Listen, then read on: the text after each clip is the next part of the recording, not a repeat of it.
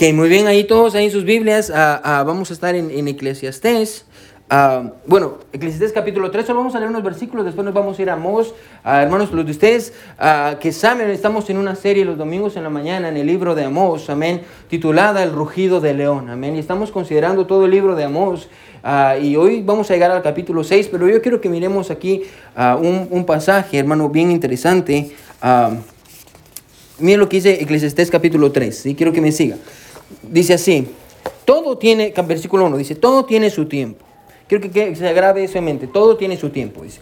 Ah, y todo lo, que se, uh, todo lo que se quiere debajo del cielo tiene su hora. Escuche, tiempo de nacer, tiempo de morir. Tiempo de plantar, tiempo de arrancar lo plantado. Tiempo de matar y tiempo de curar. Tiempo de destruir y tiempo de edificar. Y quiero que mire el versículo 4 que dice, tiempo de llorar y tiempo de reír tiempo de endechar y tiempo de bailar, tiempo de esparcir piedras y tiempo de juntar piedras, tiempo de abrazar y tiempo de abstenerse de abrazar.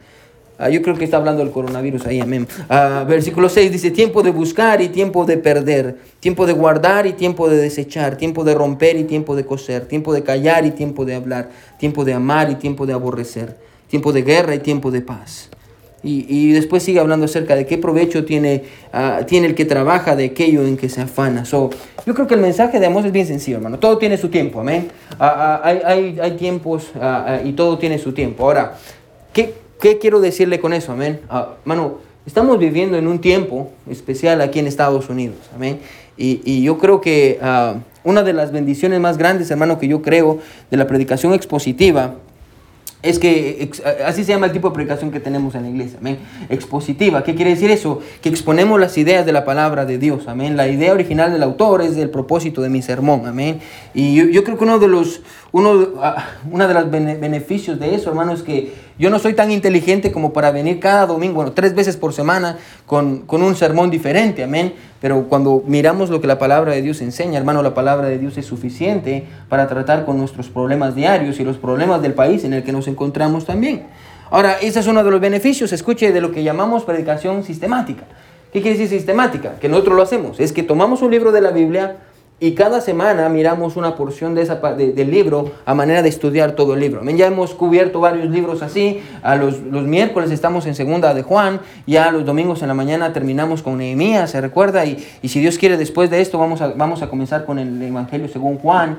Uh, y estoy bien emocionado. Pero el punto al que voy es este, sí, quiero que me siga. el, el mayor beneficio de esto es este. Que cada semana escuche bueno, lo que nos toca predicar no es algo que yo me invento, no es como que yo digo, hmm, hoy, hoy la hermana Sabrina estaba bien rebelde, amén, y mi esposa hermana Sabrina estaba bien rebelde, voy a predicar contra las mujeres, amén, y me paro y las mujeres tienen que someter a su hombre, amén, hoy los hermanos no están dando mucho, voy a predicar sobre edad. La ventaja de esto, hermano, es que lo que nos toca el domingo no es lo que yo quiero, es lo que Dios quiere, amén, y es lo que nos toca, amén, es lo que nos toca. So, podemos ver, hermano, que Dios tiene control sobre la predicación y por eso me encanta, hermano, yo creo eso y por eso predicamos así en esta iglesia, hermano, de una manera expositiva y sistemática, cubriendo libros de la Biblia. Al punto al que voy es este, ¿sí? Bueno, yo creo que yo no hubiera podido elegir un mejor pasaje para predicar hoy, después de lo que pasó ayer en las elecciones, hermano, yo no hubiera podido elegir un mejor pasaje, pero Dios eligió un pasaje para nosotros. Y el pasaje que Dios eligió, hermano, tiene todo que ver con lo que pasó ayer. Y, hoy vamos a escuchar un mensaje, hermano, de parte del corazón de Dios en su palabra, hermano, como cada domingo, como cada domingo. Y, yo estoy convencido de esto. Quiero que me siga, ¿sí? No se sabe todavía si ganó a Biden. Yo sé que ellos están tirando las bombas y, ah, sí, sí, todavía no es oficial. Por si no sabe, amén. No es oficial todavía. Hasta que no, lo, no, sea oficial y el Congreso no diga, sí, y lo reconozca como presidente, él no es el presidente, amén. Así que ah, no se sabe. Yo sé que todos están, ay, sí, es que él va a ser pero todos son, son demócratas. Amén. Eh, el punto al que voy es este. Si Joe, Joe Biden es el presidente y Kamala Harris es la vicepresidente, bueno, yo estoy convencido de que muchas cosas van a cambiar en nuestro país. Muchas cosas, hermano, y no para bien. No para bien. Hermano, yo sé que Donald Trump no es el mejor hombre, amén. Y yo tengo muchas cosas que decir sobre Donald Trump. Pero, pero Joe Biden no es mucho mejor que él. Amén. Y, y las cosas que él cree, hermano, cuando usted comience a ver Kamala Harris, ella cree que se puede abortar los niños de 8 meses nueve meses pueden abortar a los bebés. Ah, ah, van a tener un ataque contra las iglesias que usted ni siquiera se imagina. Amén. hermano, y, qué es lo que Dios tiene que decir con, en cuanto a nuestro país. con eso en mente, hermano, yo quiero que, que vaya conmigo a Amós. Amós capítulo capítulo 6. Y hermano, yo espero que ya tenga apartado el libro de Amós en su Biblia, porque todos los domingos estamos tratando ahí ah, y estamos estudiándolo. Realmente no es estudiándolo, estamos en una serie de predicaciones en el libro de Amós. Amós si usted no sabe dónde estamos, hermano, vaya a Mateo y de Mateo se va para atrás. Hermano, y va a encontrar lo que llamamos los profetas menores, que realmente no sé por qué son profetas menores y si tienen algunos más capítulos que libros proféticos, pero... Uh, son menores tal vez en su tamaño, pero no en su mensaje. Amén. Ah, pero Amós, vaya conmigo a Amós, capítulo 6. si ya está ahí, puede decir amén. Ah, pues voy a decir otra vez. Si ya está ahí, puede decir amén. Amén. amén. Muy bien, hermanos. Amós capítulo 6. Y vamos a, vamos a leer del versículo 1 al versículo 7. Ahí va a estar el mensaje de esta mañana. Y como le digo, es lo que nos toca, hermano. yo creo que Dios nos va a dar un mensaje a todos como iglesia de lo que está pasando en nuestro país. Así que, hermano, vamos a leer, hermano, ahí qué es lo que dice a propósito, decimos qué está pasando en nuestro país, porque si usted vive aquí, este es su país, amén. Yo, yo soy de Guatemala, amén, pero yo considero Estados Unidos mi país. Uh, ¿Por qué? Porque yo vivo aquí, amén. So, si usted vive aquí, bueno, este es su país. Y usted tiene que preocuparse por lo que está pasando aquí. Preocúpese también por donde usted nació, pero usted vive aquí. Tal vez no va a vivir aquí más adelante, no sabemos. Pero este es su país, hermano. Lo que pasa aquí le afecta a usted y me afecta a mí también. Amén. Así que vamos a leer, hermano, del versículo 1 al versículo a, 7, todos ahí, vamos, a, vamos a quedarnos ahí, así que no tiene que regresar a Eclesiastés, tal vez más adelante solo lo voy a mencionar, pero ustedes ya saben más o menos de qué se trata. La palabra de Dios dice así, Amós capítulo 6 dice, hay de los reposados, si quiere subrayar esa palabra, subrayela, en Sión, y de los confiados en el monte de Samaria, los notables y principales entre las naciones a los cuales acude la casa de Israel. Pasad a, a, a Calné y mirad, y de ahí id a la gran Amat, descended luego a de los filisteos. Ve si son aquellos eh, reinos mejores que estos reinos y su, su, extensión es mayor que la vuestra. Versículo 3, oh vosotros que dilatáis el día malo y acercáis la silla de iniquidad. Duermen en camas de marfil y reposan sobre sus lechos. Y comen los corderos del rebaño y los novillos de en medio del engordadero. Gorgojean al son de la flauta e inventan instrumentos musicales como David beben vino en tazones. Y hermano, versículo 6, aquí es donde vamos a encontrar el mensaje para hoy. Escuche lo que Dios dice. Dice, viven, beben vino en tazones y se ungen con los ungüentos más preciosos. Y menos subraye esto, dice, y no se afligen por el quebrantamiento de José. Por tanto, ahora irán a la cabeza de los que van a cautividad y se acercará el duelo de los que se entregan a los placeres. So, Vamos a ver el mensaje, hermano, uh, que, Dios guardó en su palabra en este pasaje. Y vamos a ver, hermano, cómo que es lo que Dios quiere que prediquemos hoy. Y es, el mensaje que Dios nos quiere dar a nosotros en esta mañana. Y hoy quiero predicar bajo este título. No es tiempo de celebrar. No es tiempo de celebrar. Ya vimos en Eclesiastés que la Biblia dice que todo tiene su tiempo. Amén. Hay tiempo de estar felices, hay tiempo de estar tristes. Ah, y este, hermano, no es un tiempo para celebrar como nación y tal vez como cristianos. Amén. vamos a orar, hermano, y vamos a pedirle a Dios, Dios, háblanos, queremos escuchar tu voz y yo creo que vamos a aprender algo en esta, en esta mañana, hermano, así que ah, quiero que me siga todos, vamos a orar. Mi buen Dios que estás en el cielo, te damos gracias ah, por tu palabra, gracias por tu bondad, gracias Dios por tu misericordia. Te pedimos, Señor, que tú nos hables al corazón en esta mañana, a, a Dios tu pueblo que te ha venido a escuchar a ti, no ha venido a escucharme a mí, Señor. Dios háblanos, escúchanos, Padre, y escucha nuestro ruego y cambia nuestros corazones. En el nombre de Jesús oramos. Amén y amén. Pueden sentarse, hermanos. Gracias.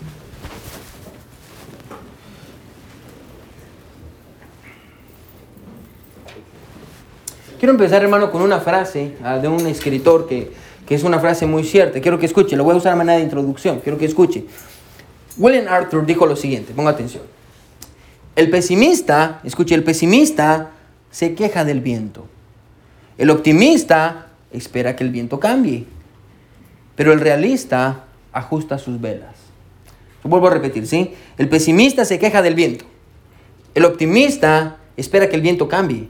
Pero el realista, escucha, escuche, ajusta sus velas. Ahora, hermano, cuando tiempos difíciles vienen a la vida del creyente, hermano, cuando tiempos difíciles vienen, bueno, hay tres respuestas, amén. Tres respuestas que el creyente tiene.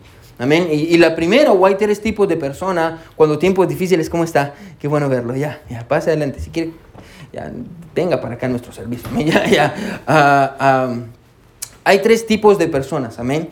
Uh, cuando tiempos difíciles vienen, hay tres tipos de personas. Los, primeros, hermanos, son los pesimistas. ¿Quiénes son los pesimistas? Son aquellos que dicen uh, uh, que cuando tiempos difíciles vienen, se quejan de la realidad, se quejan de todo, amén. Ah, es que el gobierno, amén, es que, pastor, el país donde vivimos, es que, pastor, no nos quieren, es que, pastor, cuando somos inmigrantes no nos tratan bien, es que la policía, es que Donald Trump, es que los taxes, es que la vida, es que mi jefe, es que mi esposo, es que mi esposo. Bueno, son los pesimistas que, que miran el vaso de agua no lo mira medio lleno, pero lo mira medio vacío. Amén. Ah, son los pesimistas. Tal vez usted, bueno, levante la mano si usted conoce algún pesimista. Porque si usted no conoce a ningún pesimista, tal vez sea usted, hermano, el pesimista. Amén. ah, yo no conozco a nadie. Ah, ah, también, hermano, los que hay otro tipo de personas, escuche, cuando tiempos difíciles vienen y, eso, y son los optimistas. Los optimistas son, escuche, aquellos que siempre ven el lado positivo de las cosas. muchas veces dicen, el, el, problema viene dice, pero, pero va a cambiar. Ah, pero todo va a estar bien. Amén. Que ah, no, no se preocupe, no, no tiene que estar triste, tiene que estar contento. Amén. Y sonríe, la vida es feliz. Y levante la mano si usted conoce algún, a alguna persona que sea optimista. Amén. You have to raise your hand. Come on, Ya, muy bien, ya, ya. Yo soy, yo soy muy optimista, amén. Si usted me habla, yo siempre estoy contento y yo siempre, mano, miro, aunque solo tenga así de agua, yo miro el vaso medio lleno, Yo no lo miro medio vacío. Ah, pero hay un cierto grupo de optimistas, escuche, hermano, que, que esperan que su situación cambie. Ponga atención, sin entender que los que tienen que cambiar primero son ellos.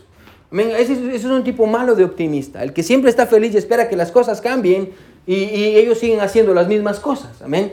cuando tiempos difíciles vienen, hay un grupo que son los pesimistas, otro grupo que son los optimistas, pero hay un tercer grupo, hermano, que la frase que leímos nos enseña, y es los realistas. ¿Quiénes son los realistas? Ahora, los realistas, escuche que como vimos en la frase, bueno, son aquellos que cuando tiempos difíciles vienen a sus vidas, ponga atención, hermano, ah, y, y, al ver la condición en la que se encuentran, ellos, escuche, no esperan que todo cambie, no se ponen negativos, sino que ellos dicen, ¿sabe qué? Yo tengo que cambiar. Yo tengo que cambiar. Son los realistas, ¿sí? Mi esposa es una mujer que es realista. Amén. Ella le dice las cosas como son, que le rompa su pobre corazoncito. Historia real del pastor. Amén. Ya, y, y hermano, realistas. Y ahora mi oración, ¿por qué le estoy diciendo esto, hermano? Escuche, mi oración en esta mañana es que como iglesia, escuche, al ver lo que está sucediendo en el mundo, hermano, podamos ajustar nuestra voluntad con la voluntad de Dios. Esa es mi oración, que seamos realistas ante lo que está pasando en el mundo. Bueno, porque no, no, no, estamos en un tiempo de descanso, en un tiempo de juegos. Bueno, como vimos, este no es un tiempo para celebrar. Hay tiempos, hermano, y este tiempo no es un tiempo para estar felices y quemando cohetes y, y sonriendo. Este no es un tiempo para eso. Y, como le digo, mi oración, hermano, es que podamos entender, escuche, que, que Dios, hermano, está interviniendo en el mundo. Y usted lo puede ver, hermano, en medio de la pandemia. Apenas salimos de la pandemia y ahora hay un huracán que está acabando con vidas de personas. Y de hecho, yo estaba hablando con Johnny en estos días, su primo y su esposa, y, y tenían un niño, Johnny, ¿no?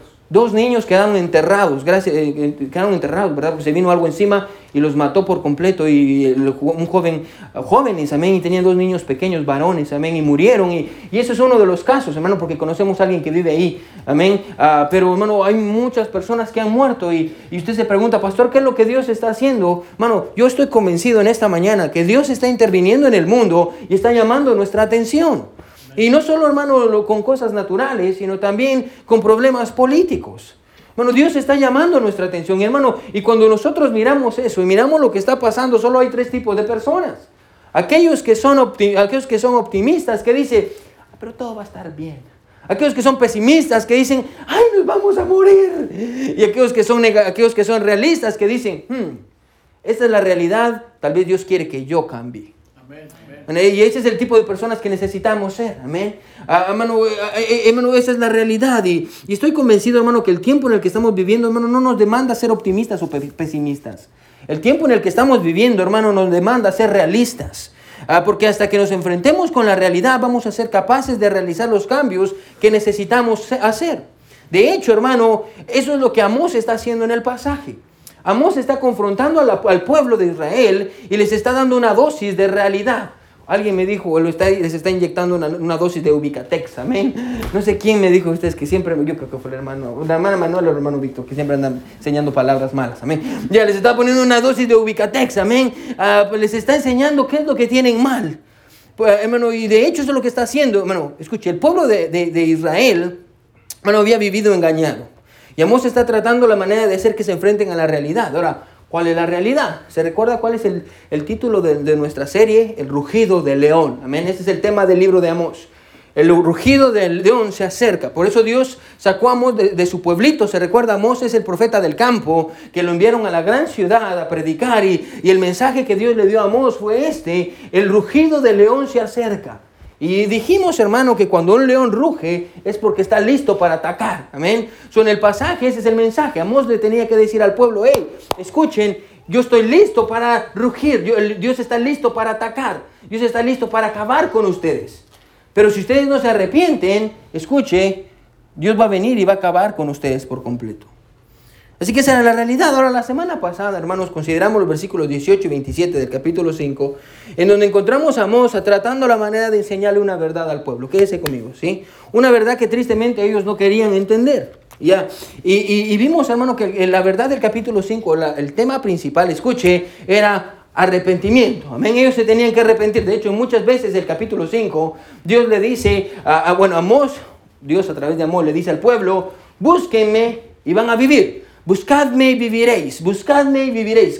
Más de cinco ocasiones Dios le dice al pueblo, buscadme ah, y viviréis. Y, los está llamando al arrepentimiento, pero ellos no podían ver la realidad. Entonces lo que, escuche, entonces Dios viene a través de Amós ¿Se recuerda? Solo estoy recapitulando. Y entonces Dios viene a través de Amós y le dice, ok, quiero que vayas y les des esta parábola, esta ilustración, esta metáfora. Y viene Amós y les cuenta una metáfora y les dice, ustedes son como esta persona, escuche, como una persona que fue atacada por un león y se escapó del león y llegó a una cueva y cuando llegó a la cueva y estaba escondida del león, se dio cuenta que detrás de él había un oso. y logró escapar del oso y fue a su casa y cuando llegó a su casa y pensó que estaba seguro, entró a su casa y cuando abrió la puerta vio una serpiente y la serpiente lo mordió. La, la idea de la metáfora es esta. Ustedes piensan que están seguros, pero ustedes no están seguros. Ustedes piensan que todo está bien entre Dios y ustedes, pero no es así. Y Dios está a punto de atacarlos. Dios está a punto de tratar con ustedes. Y vimos que el error, hermano, del pueblo era este. Que ellos, se recuerda, iban a la iglesia. Servían a Dios. Ellos cantaban, sacrificaban, celebraban las fiestas. Entonces, toda esta religión, escuche, les dio una sensación y un sentido de que ellos estaban bien con Dios. Cuando en realidad ellos no sabían, escuche, que Dios estaba a punto de tratar con ellos. Bueno, y la razón, escuche, por la que ellos no podían ver su necesidad de arrepentimiento era porque aunque habían sacado a Dios de sus vidas, ellos seguían sirviéndole. Ellos seguían celebrando las fiestas, sacrificios y le cantaban y, porque estaban haciendo todo esto, ellos pensaban que estaban bien con Dios. Y dijimos esta verdad, hermano, que yo quiero recordársela. La razón por la que cristianos, escuche, no ven la necesidad de arrepentimiento en sus vidas es porque aunque han sacado a Dios, bueno, aún continúan sirviéndole. Aún continúan yendo a todos los servicios. Amén. Aún continúan dando, sirviendo en el área donde sirven, dando, leyendo y aumentando su conocimiento, hermano. Ellos aún continúan haciendo cosas para Dios y piensan que porque están haciendo cosas para Dios, eso significa que están bien con Dios. Pero por el otro lado, Dios dice, ustedes no están bien conmigo. Arregle su relación conmigo. Y al final vimos, esto, solo es, esto es gratis, no les voy a cobrar por esto. Y al final, hermano, vimos como Dios viene y les dice, ustedes piensan que yo soy su Dios, pero yo dejé de ser su Dios hace mucho tiempo. ¿Saben quién es su Dios? Ustedes mismos son su Dios. Ustedes se sirven a ustedes mismos. Ahora, Amós va a continuar, hermano, hoy nos va a dar otra realidad, nos va a dar otra razón ah, por la cual ellos no se querían arrepentir. Recuerde, ese es el tema. Es, Amós viene y le dice, arrepiéntanse, y el pueblo le dice, ¿de qué? si nosotros estamos bien. Usted dice que estamos mal, pero, pero nosotros estamos bien. Ahora vamos a ver, hermano, una vez más qué es lo que Amós va a hacer y cómo va a tratar la manera de, hacer que la gente cambie. Ahora quiero que mire el versículo 1. ¿Sí está conmigo? Amén.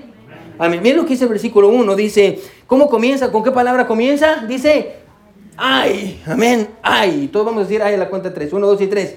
Ay. Amén. Eso hasta el hermano Víctor hasta con dolor lo dijo. Amén. Ay, amén. Como cuando pierde su equipo de fútbol favorito, amén. En este caso el, Barcelona, para algunos malcriados, amén. Para mí el Real Madrid, pero ah, ese no es el punto. Amén, ya, ya empieza con un lamento, amén. Dice, ay. Ahora, Amos está lamentando. ¿De, ¿De, qué se está lamentando Amos? Ahora, Amos está lamentando, escuche, de la condición del pueblo de Israel. ¿Cuál es la condición? Ahora, para describir la condición, Amos usa dos palabras. ¿Cuáles son las dos palabras? Mire conmigo versículo 1. Dice, hay de los reposados, esa es la primera palabra, en Sión, ese es el nombre del pueblo de Israel, y de los confiados en el monte de Samaria. Ahora, escuche, ¿sí? Él, usa dos palabras, reposados y confiados, para describir la condición del pueblo.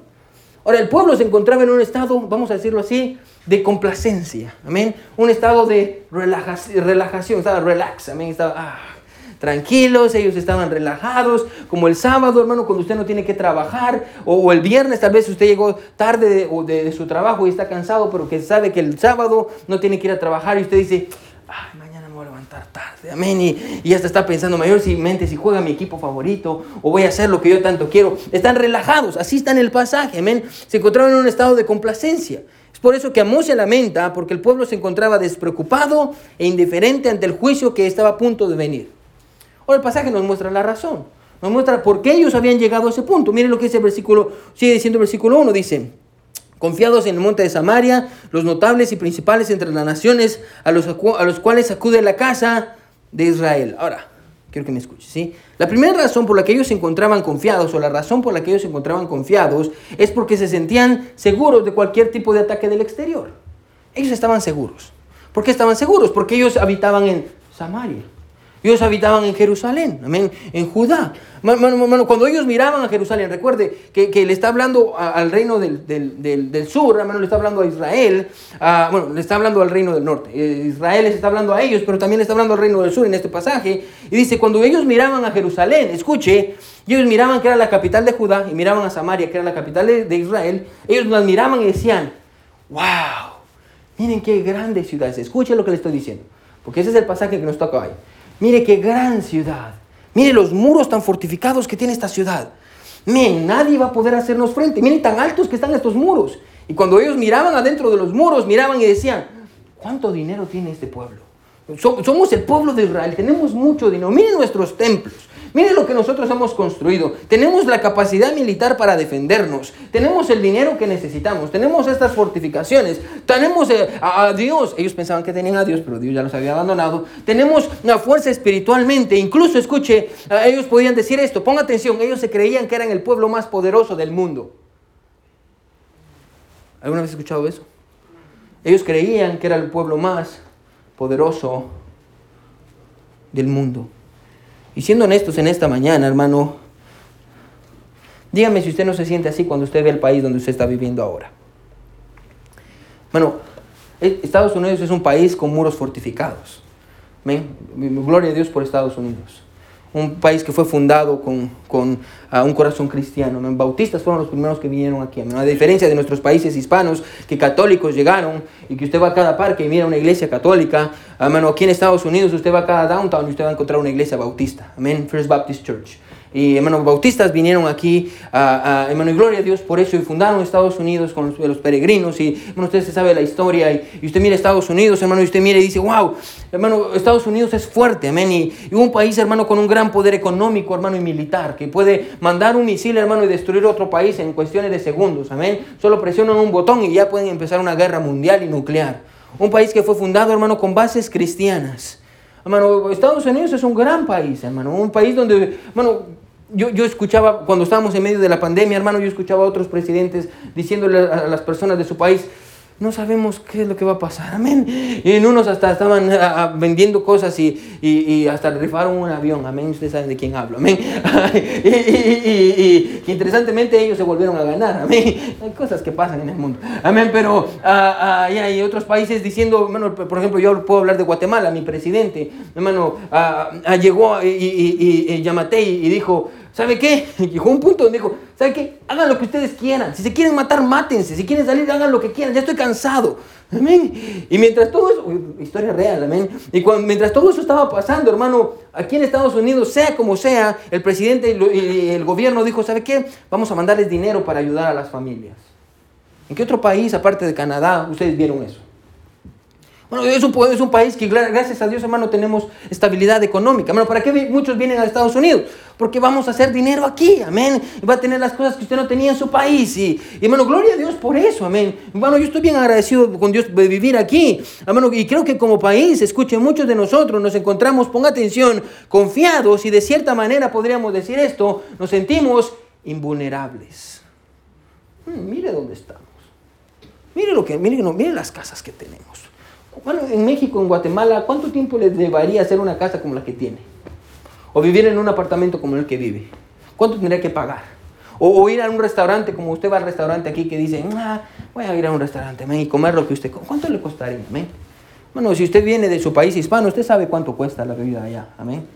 Ah, ah, hermano, y la Biblia, escuche, hermano, la Biblia está llena de hombres que pensaron que eran invulnerables, hermano, como Sansón. Usted puede leer Sansón, pero si hay algo que podemos aprender, escuche, de la historia de Sansón es esto. Sansón pensó que era invulnerable. Nadie, soy el hombre más fuerte del mundo. Escuche, cuando él pensó que era invulnerable, él descubrió que él era muy vulnerable. y él descubrió que, escuche, podía enfrentar a los filisteos, pero se requirió de una mujer para destruir su vida. Y, hermano, ah, su vulnerabilidad lo llevó a tener la sensación de complacencia y autoconfianza que terminó con destruirlo. Hablando de, de, Sansón. El, mundo, hermano, el punto que, al que Amos quiere llegar es este. Escuche, ustedes creen que son invulnerables porque ustedes viven en un país, como, escuchen lo que está diciendo Amos. Ustedes creen que son invulnerables porque viven en Jerusalén y viven en Samaria. Ustedes creen que son invulnerables porque todo el dinero que ustedes tienen ¿Ustedes creen que todo está bien con ustedes? ¿Ustedes creen que nadie los va a atacar y que van a estar bien? Miren lo que dice el versículo 2. Miren lo que dice el versículo 2. Pasada Cainé y mirad, y de allí ir al gran Hamad, y descender luego a Gad de los filisteos. Ven si son aquellos reinos mejores que estos reinos, y, si su extensión es mayor que la vuestra. ¿Saben qué? dos cosas tienen todos estos pueblos que menciona ahí, que a veces uno dice, ¿y estos pueblos qué? Estamos en Amós capítulo 6, hermano. Ya, y, y, que dice, ay, todos estos pueblos, ¿qué? Le voy a decir dos cosas que todos estos pueblos tienen en común. Número uno, que son gentiles. Ninguno de esos pueblos es, es, es de pueblo de Dios, es de Israel. Le voy a decir cuál es la segunda. La segunda es que para este tiempo, escuche, todos estos pueblos habían sido destruidos por los asirios. Todos habían sido destruidos y eran pueblos más grandes que Israel. Eran pueblos más grandes que Jerusalén y que Samaria. Y dice, mire esos pueblos, ¿por qué no van a verlos? ¿Ustedes son mejores que ellos? ¿Ustedes son más grandes que ellos? Bueno, la respuesta, hermano, automáticamente es, es no, hermano, es no. Ellos pensaban que eran mejores que ellos y Jesús, Dios dice, no, si el enemigo, escuche, si el enemigo ya ha destruido lugares más grandes y fuertes que Samaria en Israel, ¿qué esperanza tienen ustedes que están viviendo como que fueran gentiles en rebelión contra Dios? En otras palabras, si ciudades más grandes han caído antes que ustedes, ¿Qué les hace creer que ustedes son más fuertes? Wow. Es lo que Dios dice. Bueno, escuche. Todos conocemos a grandes hombres y mujeres que han caído. Todos. Yo recuerdo el pastor de mi pastor, Dr. Jack Scap. Ah, todavía tengo, tengo tal vez unos 600 sermones de él en mi computadora. Y a veces los escucho. Gran predicador heredó la, iglesia, el First Baptist Church in Hammond, la iglesia más grande. Llegó a ser la el First Baptist Church in Hammond, no, no, solo fue la iglesia más grande de Estados Unidos, llegó a tener la, fue la escuela dominical más grande del mundo. Una iglesia enorme, hermano. Tenían rutas de buses, escuche, hermano, que si se ponían los buses así en fila, llegaban dos millas de distancia. Traían a gente para la iglesia, una iglesia enorme. Y él heredó esta iglesia, hermano, y predicaba un gran predicador. Tengo libros todavía en mi biblioteca de él. Si usted me pregunta dónde está hoy, está en la cárcel. Le dieron seis lleva seis años en la cárcel. Le dieron 12 años. Porque, ah, por, por tener relaciones con una menor de edad. Bueno, grandes hombres de Dios. De hecho, yo estaba hablando con una hermana hace unos días y un pastor de una gran iglesia, que ni siquiera es bautista, es, una iglesia pentecostal, también cayó en adulterio. Un gran pastor. Ah, bueno, no gran pastor, pero una gran iglesia. También cayó en adulterio. Bueno, bueno, escuche, y cuando usted ve, ve, a esos grandes hombres y mujeres, ponga atención, hermano, que han caído, hermano, ¿qué nos hace pensar que nosotros somos mejores que ellos? ¿Qué nos hace pensar que nosotros somos mejores? ¿Qué nos hace pensar que somos... Hermano, escuche, creo que es evidente, uh, escuche hermano, que en el pasaje podemos entender esto, que Dios, escuche, uh, Dios no ve el talento de una nación, ni ve la capacidad de su ejército, ni su prosperidad económica. Yo creo que es más que evidente, hermano, que Dios ve el corazón del pueblo. Dios ve el corazón del pueblo. Dios ve su corazón. No es lo que dice el pasaje. Ustedes piensan que son fuertes porque por el lugar donde están viviendo. Pero déjenme recordarle algo. Naciones más grandes han caído antes. Cuando se rebelaron en contra de mí. Wow. Naciones más grandes han caído. Ahora, ¿qué pasa, hermano, cuando una nación, como el, el pueblo, o un pueblo, vamos a hacerlo así, cuando una nación o un cristiano siente que es invulnerable, ya sea por el dinero que tiene, ya sea por el lugar donde está o el lugar donde vive, o porque habla inglés o porque tiene papeles o lo que usted quiera ponerle. ¿Qué pasa cuando un cristiano o una persona es invulnerable y siente que nadie me puede atacar? O un país. ¿Qué es lo que pasa? Bueno, le voy a decir qué es lo que pasa. Miren lo que dice el versículo 3. Si está conmigo, amén. Ya vamos a terminar. Dice, oh vosotros que dilatáis el día malo y acercáis la silla de iniquidad. Mire que dice el versículo 4. Duermen en camas de marfil y reposan sobre sus lechos y comen los corderos del rebaño y los novillos de en medio del engordadero. Gorgojean al sol de la flauta e inventan instrumentos musicales como David, beben vino en tazones y se ungen con los ungüentos que dice más preciosos. ¿Qué están haciendo? Cuando usted mira ese pueblo, ahora piense, se sienten invulnerables. ¿Qué fue lo que hicieron después? Después de sentirse invulnerables, dice que dijeron, hmm, en ese tiempo, hermano, la gente dormía en el suelo. Ponían una, una especie de, de, cobija o algo en el suelo, lo ponían en el suelo y ellos se acostaban ahí y descansaban en el suelo. Entonces, cuando estaban ahí en el suelo y estaban descansando en el suelo, ah, ese era el lugar donde ellos estaban. Ah, pero este grupo de, personas que tenía dinero llegaron a un punto donde empezaron a decir, escuche, quiero que me siga, empezaron a decir, ¿sabe qué? Nosotros tenemos dinero, no, no, nos va bien, ¿para qué vamos a dormir en el suelo? Fueron, escuche, y empezaron a hacer camas de marfil. Bueno, ¿sabe de dónde se saca el marfil? Levántame uno si sabe de dónde saca el marfil. De los elefantes. De, bueno, es algo muy precioso. Bueno, en nuestros días, gracias a Dios, es ilegal. Amén. Ah, porque tienen que cortarle a, los elefantes eh, eh, sus, ¿qué son? Sus, sus colmillos. Amén. Pero entonces, hermano, hacían, escuche, camas de marfil. ¿Cuánto marfil se puede necesitar para hacer una cama? Mucho marfil. hermano, de hecho, hermano, si usted estudia, hermano, Samaria en estos días, hermano, las excavaciones que han hecho del tiempo antes de que fueron llevados al cautiverio, hermano, por los, por los asirios, usted se va a encontrar que las edificaciones más preciosas, hermanos, fueron sacadas de ahí. Cosas hermosas de los de Samaria. Bueno, y, escuche, ellos eh, tenían todo eso y tenían mucho dinero y decían, hmm, nosotros somos poderosos, todo nos va bien, no, no, no, nosotros somos así. Hmm". Los de Samaria, escuche, dormían en camas de marfil. Después de eso, escuche, la Biblia dice, el mismo pasaje dice, que las personas más o menos normales comían lo que podían, pero ellos tenían cabritos, hermano, especiales que mataban con la carne más tierna para comer. Y tenían fiesta y tenían y se regocijaban y cantaban y tenían un buen tiempo y todo les iba bien. Hermano, y ellos estaban disfrutando de la vida y tal vez, hermano, ah, yo le voy, usted me va a decir, pastor, ¿qué tenía de malo eso? Tenían música y gozaban y, bueno, no tenía nada de malo.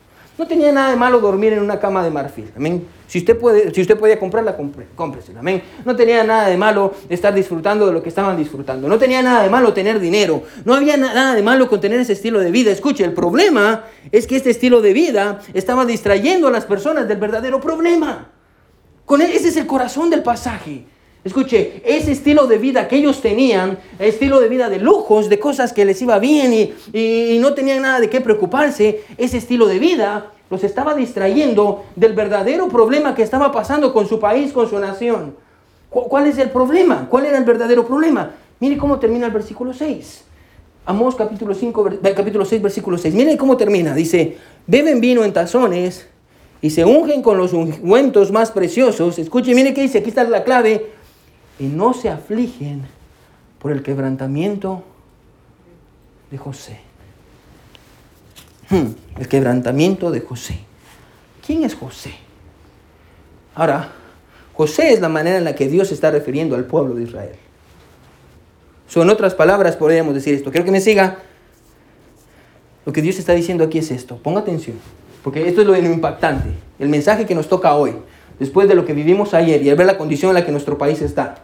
Es lo que Dios dice hoy para la iglesia bautista del camino.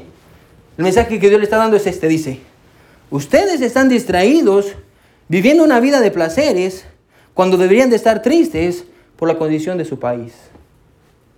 Wow. Ese es el mensaje. Es lo que dice el versículo 6.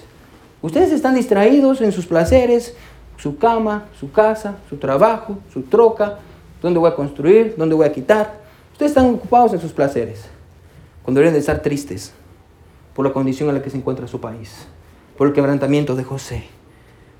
Bueno, y esa manera de pensar, escucha, va a ser su ruina. Mira lo que dice el versículo 7, que dice conmigo, dice, por tanto ahora, con eso termino, dice, por tanto ahora irán a la cabeza de los que van a la cautividad, y se acercará el duelo de los que se entregan a los placeres. ¿Sabe qué es lo que Dios está diciendo? Dios está diciendo, aquellos que han decidido entregarse a los placeres de la vida, en lugar de enfrentarse a la realidad de su condición espiritual, van a terminar siendo esclavos de sus deseos.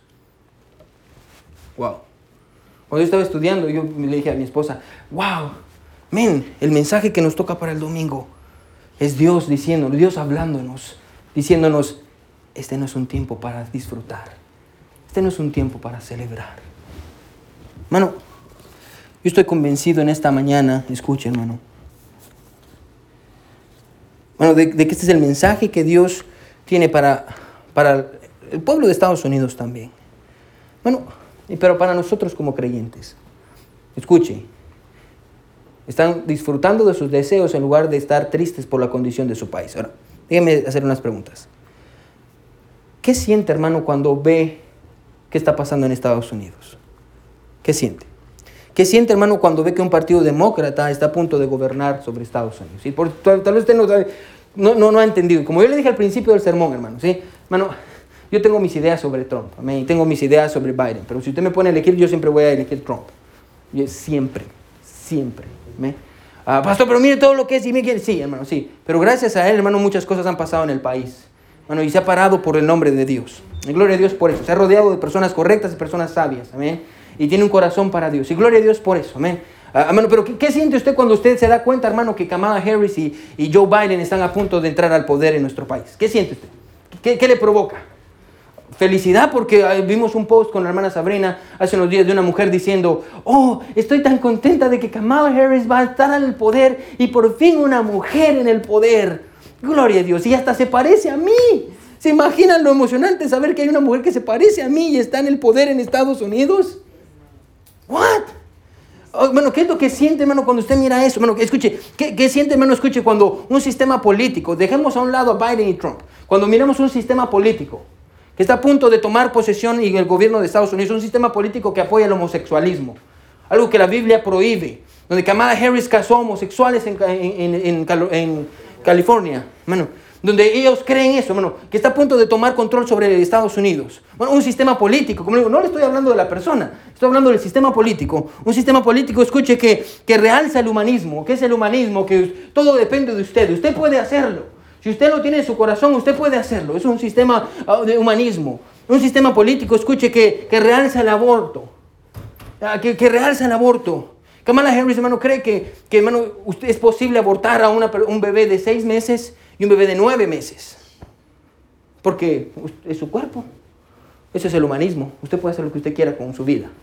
Bueno, hermano, ¿qué siente? Escuche, cuando usted se encuentra con un sistema político que no quiere el cristianismo, que aceptan todas las religiones. Amén, los musulmanes son bienvenidos, amén, los budistas son bienvenidos, pero los cristianos no tienen derecho de mencionar el nombre de su Dios. Bueno, ¿qué, qué, qué siente usted cuando mira todo esto? Bueno, ¿qué, qué, le provoca? Bueno, porque si esta realidad, escuche, no le causa tristeza en el corazón, como dice el pasaje, bueno, hay un problema con usted. Hay un problema con usted. Y el problema, escuche, es que usted está demasiado ocupado entregándose a sus placeres, preocupándose ah, por hacer dinero, preocupándose para vivir para sus deseos, en lugar de vivir para la gloria de Dios. El problema es que si usted sigue así, va a terminar siendo esclavo o tal vez ya es esclavo de usted mismo. Ese es el problema. Bueno, ese es el problema. Y, eso no lo va a dejar ver la realidad de lo que está pasando, como la gente en el tiempo de Amós. Que decían, oh, vamos, mi cama, hay que hacer mi cama más grande. El país está cayendo en pedazos. Oh, mi, carro, ¿cómo puedo tener un carro más grande? Oh, a, a mis hijos, ¿cómo puedo darles más? ¿A dónde nos vamos a ir a comer hoy? El país está cayendo en pedazos. Y Dios dice, hey, Ustedes están disfrutando en sus placeres en lugar de estar tristes por la condición de su pueblo. Wow. Bueno, le voy a decir cuál es el mensaje de Dios para el pueblo en el tiempo de Amós. Escuche, ustedes están riendo cuando deberían de estar llorando y están tolerando aquello a lo que deberían de estarse oponiendo. Eso vuelvo a repetir. Ustedes están riendo cuando deberían de estar llorando. Y están tolerando aquello a lo cual deberían de estarse oponiendo. Hermano, y ese mensaje, escuche, sigue siendo el mismo para nuestros días, porque esa es la palabra de Dios, amén. Lo que fue verdad hace dos mil años sigue siendo verdad hoy. Amén, amén. Porque aunque el tiempo cambie, la gente es la misma y Dios también. Amén. So, el mensaje sigue siendo el mismo. Pastor, ¿por qué deberíamos de estar llorando? Déjame decirle por qué debemos estar llorando. Debemos, de- debemos estar llorando por nuestro pecado. Porque hemos lastimado el corazón de Dios. Amén. Bueno, usted no debería de cambiar ni debería de arrepentirse por las consecuencias de su pecado, aunque vienen consecuencias. Amén. Bueno, usted debería de estar triste y llorar, hermano, por su pecado, por lo que le hace al corazón de su Dios. Porque lo lastima cuando usted peca. Por eso usted y yo deberíamos de estar llorando, porque no nos recordamos de Él, porque lo ignoramos, porque lo sacamos de nuestras vidas, porque solo cuando nos va mal lo buscamos. Por eso deberíamos de estar llorando. Por eso deberíamos de estar arrepentidos. Hermano, llorando, escucha por lo que le hemos hecho a Dios, por la condición del mundo en el que vivimos, por las personas, escucha hermano, que no se quieren arrepentir.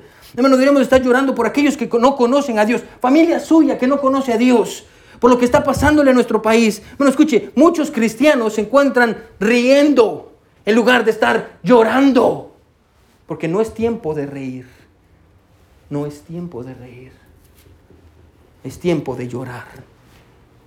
Y se encuentran tolerando aquello a lo que deberían de estarse oponiendo. Y se encuentran, escuche, apoyando el pecado, oh, sí, el, feminismo. Oh, oh, eh, hermano, si usted me pregunta a mí qué creo del feminismo, hermano, a, voy a pasar horas aquí hablándole, amén. Yo, si usted me conoce, usted sabe que yo creo que el hombre y la mujer son iguales. La mujer no está en los pies del hombre, ni está en la cabeza del hombre. Los dos son diferentes. Yo creo eso, hermano. Yo apoyo a las mujeres y yo estoy bien contento de que trabajen y sirvan a Dios y todo eso, pero tampoco estoy contento de que ellas controlen el mundo. Amén. Ah, Gracias a las dos personas que dijeron amén. Amén. Porque ese no es, bueno, pastor, usted es un machista. No, hable con Dios. Hable con Dios. Mano, mano, escuche, ¿qué es lo que la Biblia dice? El hombre es el pastor de la iglesia. Bueno, digo, pastor, usted es machista. No, es, hable con Dios. Enójese con Dios, no se enoje conmigo. Amén. Hermano, lea su Biblia. Hermano, y se va a encontrar lo que le estoy diciendo es verdad. Hermano, muchos cristianos se encuentran tolerando de lo que deben de estarse oponiendo. El liberalismo, probablemente, hermano, comunismo, porque yo creo con todo mi corazón, hermano, que eso es lo que ah, John Biden y Kamala Harris quieren hacer con Estados Unidos. Quieren convertir este país en un país comunista, donde todos somos iguales. Bueno, y, si usted piensa que el comunismo es muy bueno, vaya a ver qué le pasó a Cuba. Y me dice qué es lo que pasa. A ver, vaya a hablar con personas de Venezuela. Y me dice qué tan bueno es el comunismo.